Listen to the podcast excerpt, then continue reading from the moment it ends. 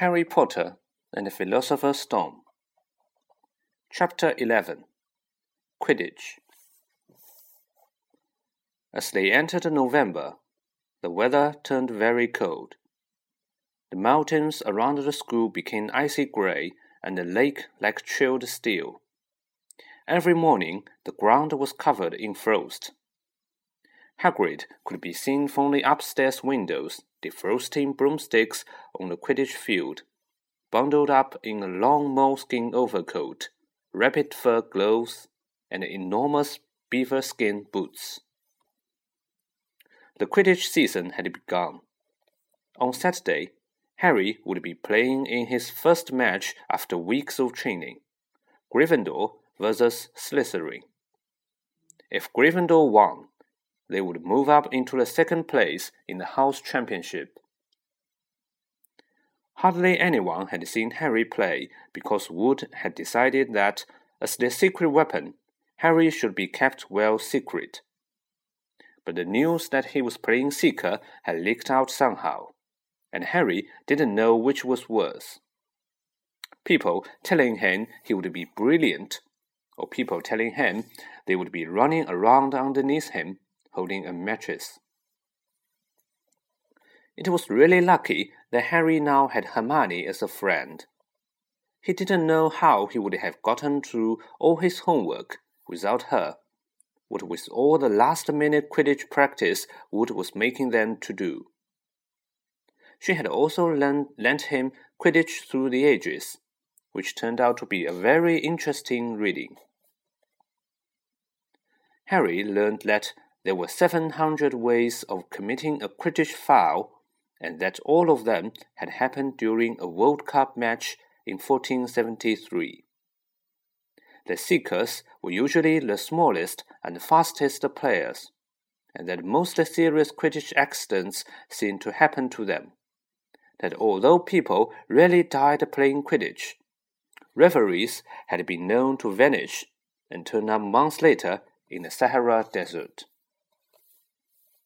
Hermione had become a bit more relaxed about breaking rules since Harry and Ron had saved her from the mountain troll, and she was much nicer for it. The day before Harry's first Quidditch match, the three of them were out in the freezing courtyard during break, and she had conjured them up a bright blue fire that could be carried around in a jam jar. They were standing with their backs to it, getting warm when Snape crossed the yard. Harry noticed at once that Snape was limping. Harry, Ron, and Hermione moved closer together to block the fire from view. They were sure it won't be allowed. Unfortunately, something about their guilty faces caught Snape's eye. He limped over. He hadn't seen the fire, but he seemed to be looking for a reason to tell them off anyway. What's that you've got there, Potter? It was Quidditch through the ages. Harry showed him. Library books are not to be taken outside the school, said Snape. Give it to me. Five points from Gryffindor. He's just made that rule up. Harry muttered angrily as Snape limped away. Wonder what's wrong with his leg? Dunno, but I hope it's really hurting him, said Ron bitterly. The Gryffindor common room was very noisy that evening. Harry, Ron, and Hermione sat together next to a window. Hermione was checking Harry and Ron's charms homework for them. She would never let them copy. How will you learn? But by asking her to read it through, they got the right answers anyway. Harry felt restless. He wanted Quidditch through the ages back, to take his mind off his nerves about tomorrow. Why should he be afraid of Snape? Getting up, he told Ron and Hermione he was going to ask Snape if he could have it. Better you than me, they said together. But Harry had an idea that Snape won't refuse it if there were other teachers listening. He made his way down to the staff room and knocked. There was no answer. Harry knocked again. Nothing. Pepper Snape had left the book in there. It was worth a try. He pushed the door ajar and peered inside, and a horrible scene met his eyes. Snape and Filch were inside, alone. Snape was holding his robes above his knees. One of his legs was bloody and mangled. Filch was handing Snape bandages. Blasted thing, Snape was saying. How are you supposed to keep your eyes on all three heads at once? Harry tried to shut the door quietly, but. Potter? Snape's face was twisted with fury as he dropped his robes quickly to hide his leg. Harry gulped. I I just wondered if I could have my book back. Get out! Out! Harry left before Snape could take any more points from Gryffindor. He sprinted back upstairs. Did you get it?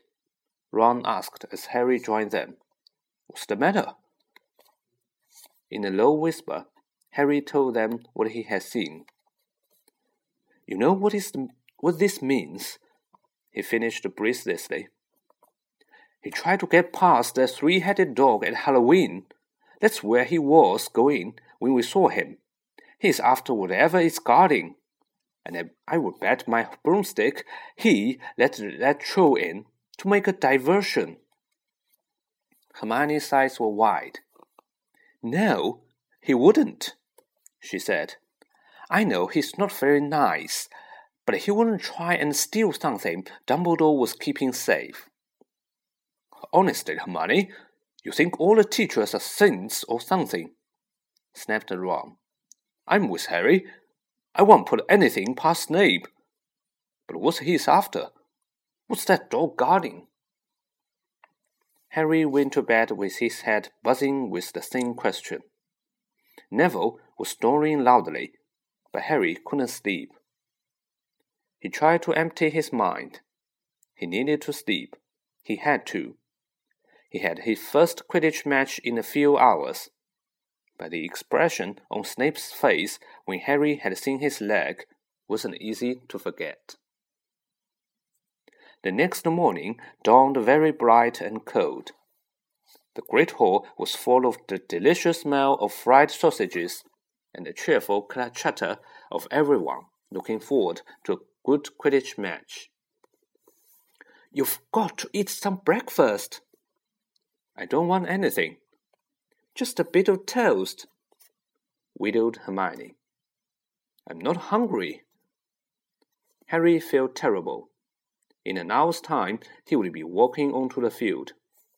Harry, you need your strength, said Seamus Finnigan. Seekers are always the ones who get clobbered by the other team.